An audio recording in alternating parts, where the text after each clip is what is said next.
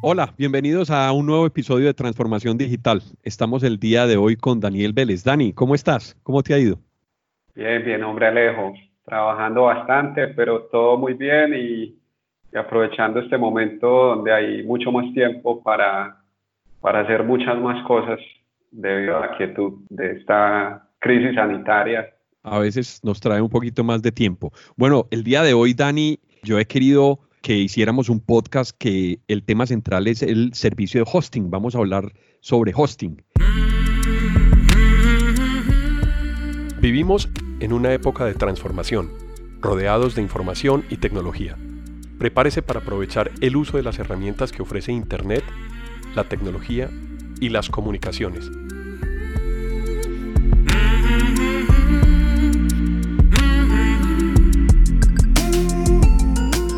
Conózcalas y aprenda cómo usarlas mejor. Bienvenidos.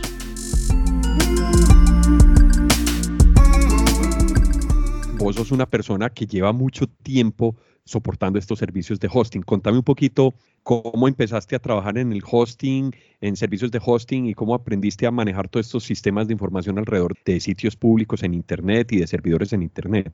Alejo, mira, yo arranqué desde eh, todo el tema de GeoNet con todo el tema de, digamos, de infraestructura, pero no estaba como tan asociado al tema de hosting, estaba más asociado al tema de networking.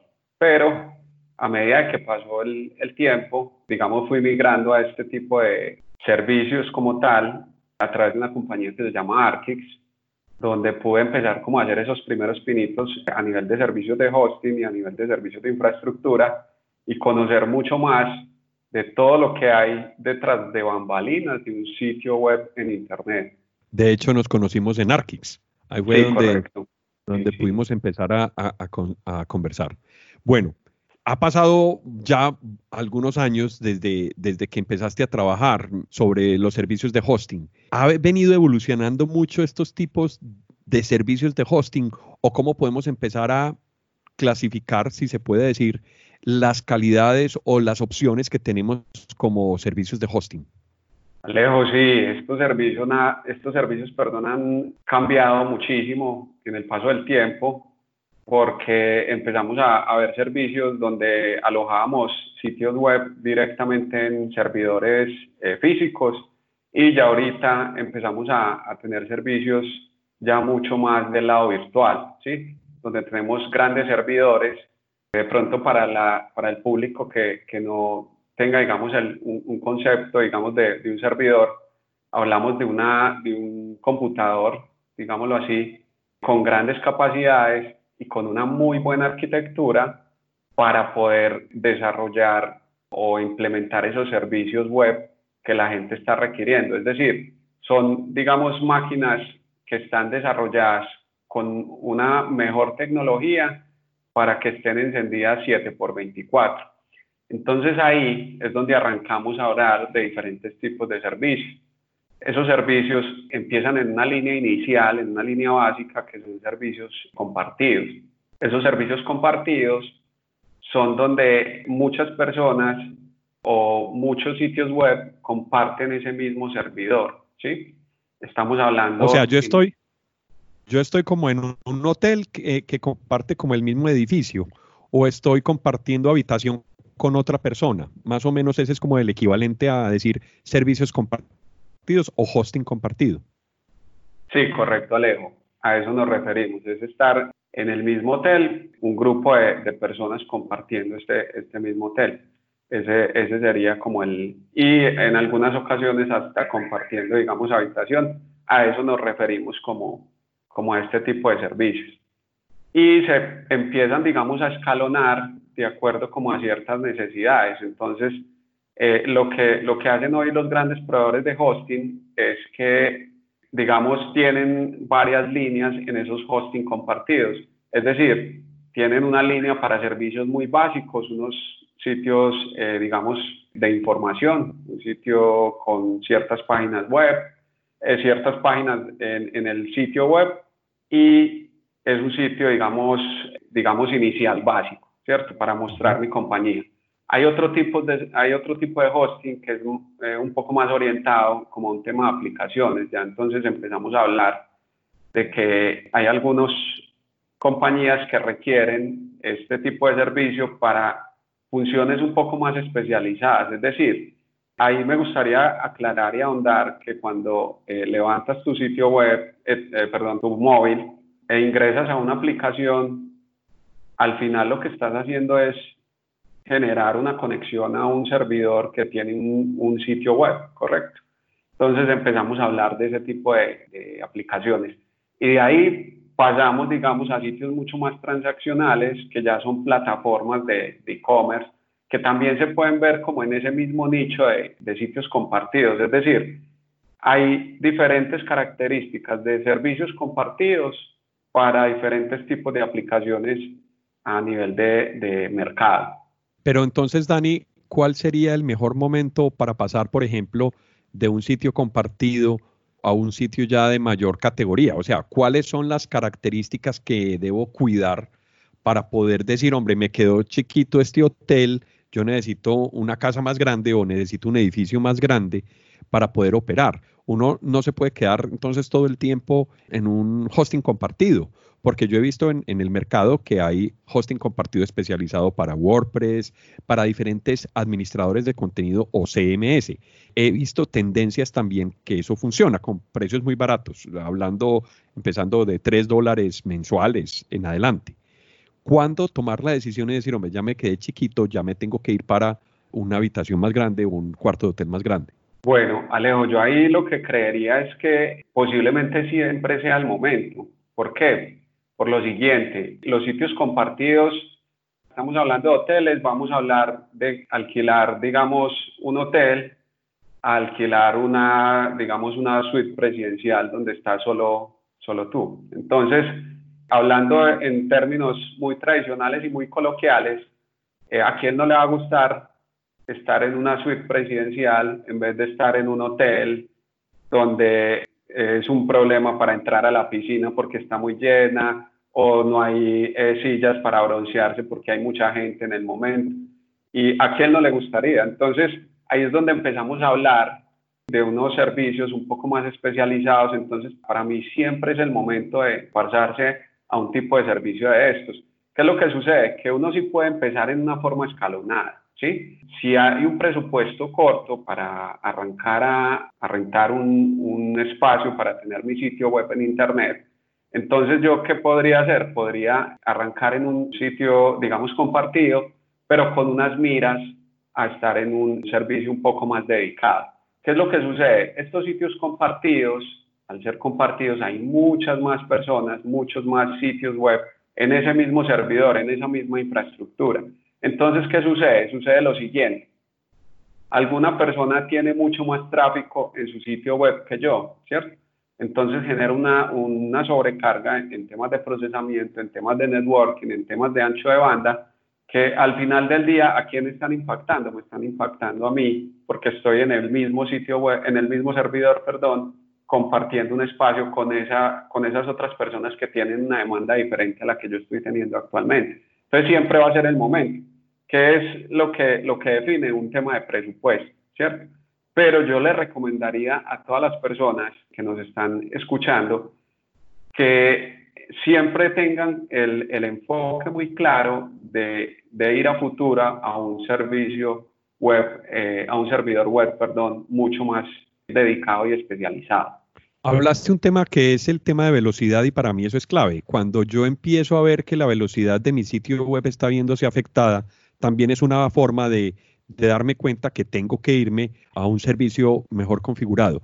¿Cuáles serían esas primeras diferencias entre un sitio eh, un servidor compartido o un servicio de hosting compartido a un, hosting dedicado?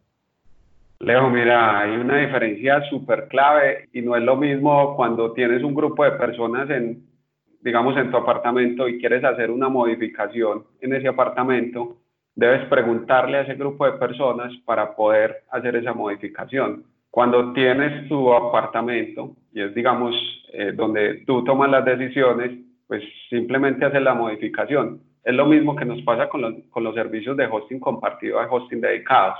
¿Qué pasa? En un servidor de hosting compartido hay unas políticas y unas, y unas configuraciones muy definidas por el proveedor para tener esa, esa conexión o ese, esa publicación de ese sitio web, ¿cierto? Cuando hablamos de un servidor dedicado, es un servidor que podemos modificar eh, muy fácilmente a nuestro estilo. Es decir, hay diferentes servicios, digamos, web. Hablemos de dos básicos. Estamos hablando de Apache, estamos hablando de Nginx. Son dos servicios web que te entregan contenido. Los dos tienen configuraciones diferentes, los dos tienen formas de hacer las cosas diferentes. Entonces, si yo quiero un sitio con ciertas características y ciertas configuraciones de, digamos, que me generen un poco más de velocidad, podría adoptar una, una tecnología que se llama Nginx, que me permite de alguna forma tener esas configuraciones que yo requiero para que mi sitio tenga un poco más de velocidad que posiblemente Apache no las tiene. Entonces, muchos servicios ofrecen Apache, pero entonces yo quiero Nginx, entonces ahí es donde me empiezo a quedar muy corto para tomar ese tipo de decisiones. A eso me refiero. Claro, porque cuando tú ya tienes tu propia casa, tu propio lugar, tú puedes adecuar el lugar como tú quieras. Entonces le puedes poner las características que quieras y puedes hacer los cambios de tecnología que se necesite. Y de eso va a depender también que estés utilizando en el servidor y para lo que lo estás utilizando deberes escoger las mejores herramientas para poder utilizarlo. Pero bueno, supongamos que ya tenemos una, un sitio especializado, un, un sitio dedicado, perdón, ¿es posible mejorar el performance de esos sitios ya, ya, si ya estamos solos, si ya tenemos un solo servidor? ¿Cuál sería el siguiente paso? Después de, digamos, de tener ese sitio, eh, perdón, ese servidor ya dedicado, el siguiente paso podría ser eh, un tema que llamamos nosotros en infraestructura de hardening, donde empezamos a tener unas ciertas configuraciones de acuerdo, digamos, al CMS que tenga el sitio web, de acuerdo a la aplicación, de acuerdo a ciertos parámetros que el sitio web nos dé de entrada podemos hacer temas de hardening mucho más específicos, mucho más especializados, con un grupo de ingenieros que, digamos, administren esa plataforma para poder de alguna forma entregar un mejor servicio de publicación de, de esos sitios web o de esas aplicaciones web. Inclusive me parece muy, muy importante acotar todo el tema de SEO. A ver, Google tiene un algoritmo para todo el tema de SEO, ¿cierto? Como bien sabemos. ¿Qué sucede? Ese algoritmo funciona, o sea, no solo, no solo a, cómo está construido el sitio web, sino a en qué servidor está el sitio web, ¿cierto? Entonces empezamos a hablar de que si tengo un sitio web en un servicio compartido, voy a tener, digamos, menos posibilidades de tener un muy buen posicionamiento en, en, en temas de SEO, porque en muchas comparaciones que hemos visto a nivel web, un servicio dedicado, un servicio de VPS, tiene muchísima mejor respuesta que un servicio compartido. Entonces, desde ahí empezamos a, ver temas de SEO donde esos servicios que tenemos dedicados generan un mejor feedback para Google y para generar un mejor posicionamiento de nuestro sitio web. Claro, el servicio que esté también más tiempo disponible al aire, hay algunas fallas que se pueden empezar en los servicios de disponibilidad de nuestros sitios. Si están visitando al sitio de otro y tiene más tráfico y en ese momento no fue disponible, los motores de Google pueden tomar esa lectura como si el sitio no está disponible, también pueden castigar en SEO, digamos, esa calificación y esa ubicación en los motores de búsqueda.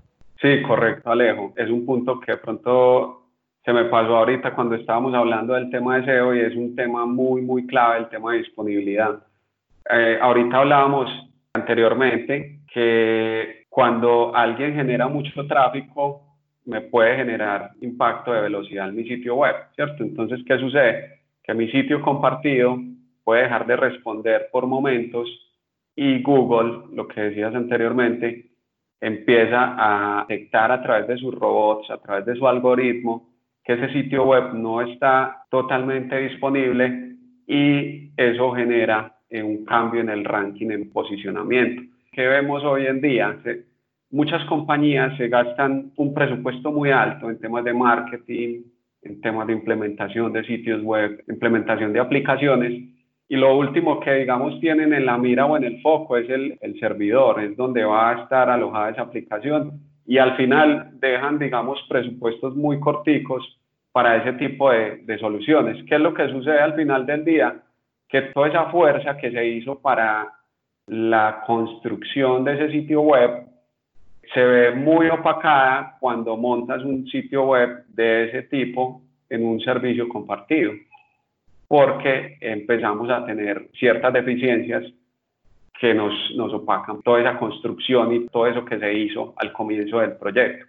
Claro, no se mantiene en la proporción. Se gasta un buen presupuesto en tener todo a punto, en que el software esté bien, en que el administrador de contenido o CMS eh, haya sido bien elegido, pagar de pronto licencias por ese administrador de contenido y finalmente se pone el servidor en el servicio de hosting más barato sin mirar más allá las, las complicaciones que eso pueda tener. Dani, te hago una pregunta. La ubicación de los servicios de hosting también es importante tenerla en cuenta. ¿Qué nos puedes decir sobre la localización de esos servicios de hosting en términos de networking?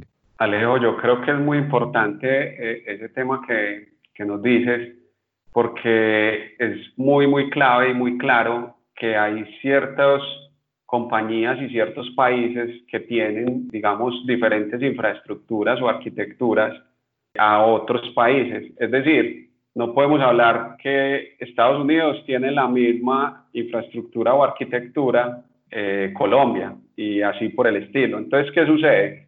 La ubicación geográfica es súper, súper importante porque nos permite diversificar esa, ese sitio web a nivel internacional. Es decir, cuando contratamos con una buena compañía que tiene, digamos, presencia en diferentes países, suceden cosas tan simples como lo siguiente. Hago una consulta a un sitio web y por geolocalización el sitio web me puede devolver unos resultados diferentes de acuerdo como a, esa configuración que tenga con esa compañía y a esa presencia que tenga a nivel global. Entonces, la geolocalización es muy, muy importante por temas de lo que te mencioné anteriormente y también por temas de performance. Estamos hablando de que hoy compañías en, en Estados Unidos tienen una tecnología, digamos, de punto, de punta, perdón, y eso nos permite tener sitios mucho más rápidos, tener respuesta mucho más rápida y tener siempre unos, unas conexiones, digamos, de backbone siempre disponibles para poder presentar ese sitio web en cualquier momento. Bueno, Dani, hablando ya más específicamente sobre las características de los servicios de hosting, ¿cuáles son los parámetros más importantes, ya dejando atrás un poco el sitio web compartido o el servicio de hosting compartido?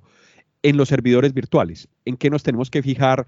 ¿Cuáles son los parámetros de memoria, de CPU, de ancho de banda, de RAM, que tenemos que revisar para que se acomoden a las necesidades que nosotros tenemos?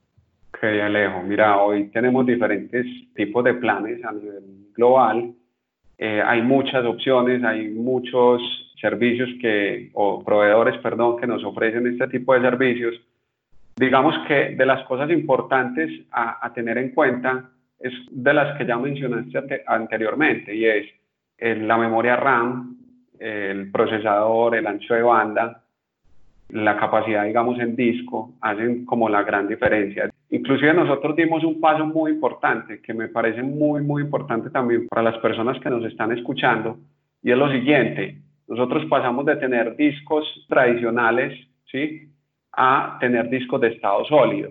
Antes los discos, valga la redundancia, eran con discos que generan, digamos, de alguna forma ciertos procesos de lentitud en momentos de lectura y escritura, pero ahorita, digamos, eh, la mayoría de, hosting de servicios dedicados tienen eh, discos SSD, que es como decir una memoria RAM, donde tenemos procesos de lectura y escritura mucho más rápidos. Entonces me parece que es un punto súper clave que los proveedores o el proveedor de hosting que se quiera elegir tengan eh, discos SSD para tener una, un mejor performance en la presentación de los sitios web.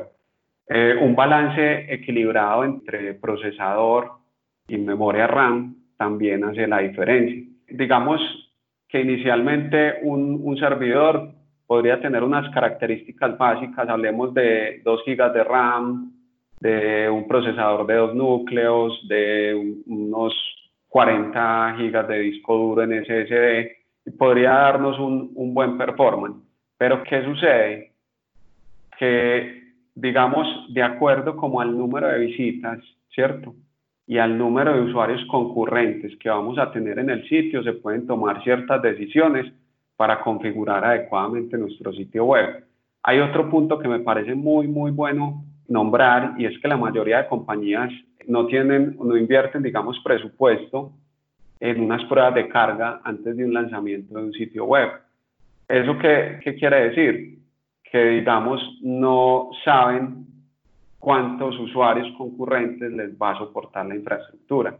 Unas pruebas de carga en un pre-lanzamiento de un sitio web un número de usuarios concurrentes esperados nos podría definir cuántos servidores y qué configuraciones deberíamos tener para presentar nuestro sitio web y que en el peor de los casos hablemos de un número de eh, mil usuarios concurrentes haciendo una transacción para hacer un pago online no nos tumba el sitio web, como lo que pasó hace un, hace un par de días con el día sin IVA, día sin IVA. Donde, donde si, digamos, las compañías que ofrecen hoy servicios de, o plataformas transaccionales tienen un buen proceso de escalabilidad, tienen unas buenas pruebas de concurrencia, digámoslo así, no brindan al usuario, digamos, un landing page donde dicen haga una fila de 9.000 personas, sino que lo que hacen es que montan una infraestructura de, escalabilidad y alta disponibilidad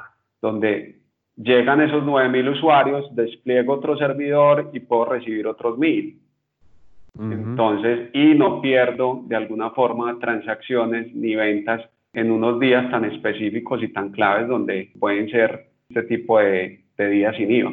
Dani, no, súper interesante los que nos explicas. Ya para cerrar, hablemos precisamente de esas características avanzadas de los servicios de hosting, porque cerrando el tema, podemos hablar de otras alternativas, podemos hablar de alternativas de arquitecturas de múltiples servidores, como lo acabas de mencionar, podemos hablar de arquitecturas de dos capas, por ejemplo, una de frontend y otra de backend donde estén servicios de bases de datos, o podamos distribuir tareas sobre las diferentes necesidades que tenga el sitio web. Una cosa es navegar la lista de los productos y otra cosa es poder hacer la transacción y registrarla en la base de datos. Háblanos sobre esas herramientas de CDN, de caché y de arquitectura de múltiples servidores, cómo los podríamos lograr y si eso es complicado hacerlo en este momento.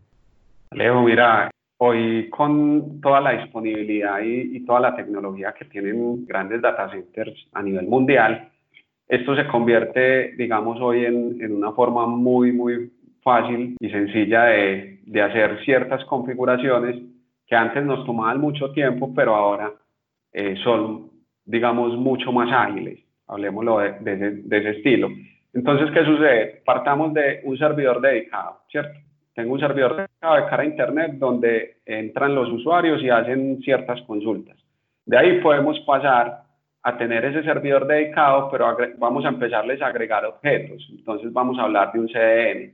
Un CDN me permite tener, digamos, ciertas configuraciones para que, digamos, las imágenes, el tema de videos, estén distribuidos a nivel global y eso nos permita una geolocalización adecuada para los usuarios. Es decir, el usuario que hoy consulta en Colombia un sitio web y ese sitio web tiene un CDN, el CDN lo que busca es el servidor más cercano para presentarle cierta información a nivel de media, a nivel de videos, a nivel de imágenes, ¿cierto? Y eso que nos ayuda, nos ayuda a que sea mucho más ágil la presentación de ese sitio web del lado de CDN también tenemos un lado que va muy de la mano, que se llama WAF, ¿sí? Y el tema de caché, ¿cierto? Entonces, ¿eso que nos permite? Nos permite en una forma lineal tener un tema de buen rendimiento, un tema de seguridad y un tema donde se pueda presentar más rápidamente ese sitio web que estamos entregando en Internet. De ahí hacia, adelante podemos empezar a hablar de que hoy podemos tener balanceadores de carga. Entonces, aparte de todo lo que estoy diciendo, si ponemos delante un balanceador, podemos generar dos servidores web recibiendo ese tráfico en un algoritmo que es aleatorio y que nos permite de alguna forma consultar esos dos servidores con una muy, muy buena disponibilidad. Si nos vamos hacia atrás, nos vamos a, a temas de backend, entonces ya lo que hago es que no tengo la, las bases de datos en el mismo servidor web, sino que las pongo detrás en un servidor de base de datos para poder tener una arquitectura mucho más distribuida y con una presentación de muchísimo, muchísimo más performance. Entonces ya vamos, vamos escalando. Adicionalmente a eso, podemos empezar a tener arquitecturas de, de escalabilidad. ¿Escalabilidad qué significa? Que lo que hacemos es que de acuerdo al tráfico que esté recibiendo el sitio web, podemos desplegar ese servidor de 1 a 1000 en cuestión de segundos y podemos entregar un muy, muy buen servicio al usuario que nos está consultando. Entonces, de ahí hay muchas arquitecturas, esto es, digamos, solo una abrebocas, hay demasiadas arquitecturas a emplear, demasiadas arquitecturas para conocer, podemos hablar de microservicios, podemos hablar de muchas opciones que hoy están, digamos, a la, tan cerca de todos, es decir, que se pueden adquirir con facilidad. Sí, correcto. Y podemos entregar un muy buen servicio al usuario final. Es decir, apenas estoy mencionando un poco de lo que hoy se puede hacer a nivel de infraestructura y de arquitectura. Buenísimo, Dani. Dani, no, yo creo que ha sido como abrebocas una presentación muy básica, muy general también, donde ampliaste todos los temas y donde pudiste contar mucho, mucho sobre las opciones que tenemos en servicios de hosting. Dani, muchas gracias por estar en Transformación Digital. Qué bueno sería tenerte en un próximo episodio para que hablemos de esos temas de microservicio, de Dockers y de nuevas tecnologías en servidores web. Esperamos que nos acompañes en otro episodio. Claro que sí, Alejo. Muchas gracias por la invitación y que tengas un muy, muy buen día. Gracias, Dani. Lo mismo para vos. A ustedes, muchas gracias por estar con nosotros en Transformación Digital. A quienes nos escuchan y nos acompañaron a lo largo de este episodio, muchas gracias por estar en Transformación Digital. Recuerden que pueden escribirnos por correo electrónico a la dirección alejandropelaesr.gmail.com. También pueden visitar nuestra plataforma ingresando a la dirección https. En la aplicación de Podbean pueden dar clic a me gusta y dejar sus comentarios. Este podcast está disponible en las plataformas de Apple Podcast, Spotify, Google Podcast, Deezer, iBox, Stitcher, además de la aplicación de Podbean. También cuéntenos qué temas quisieran escuchar en eh, futuros episodios.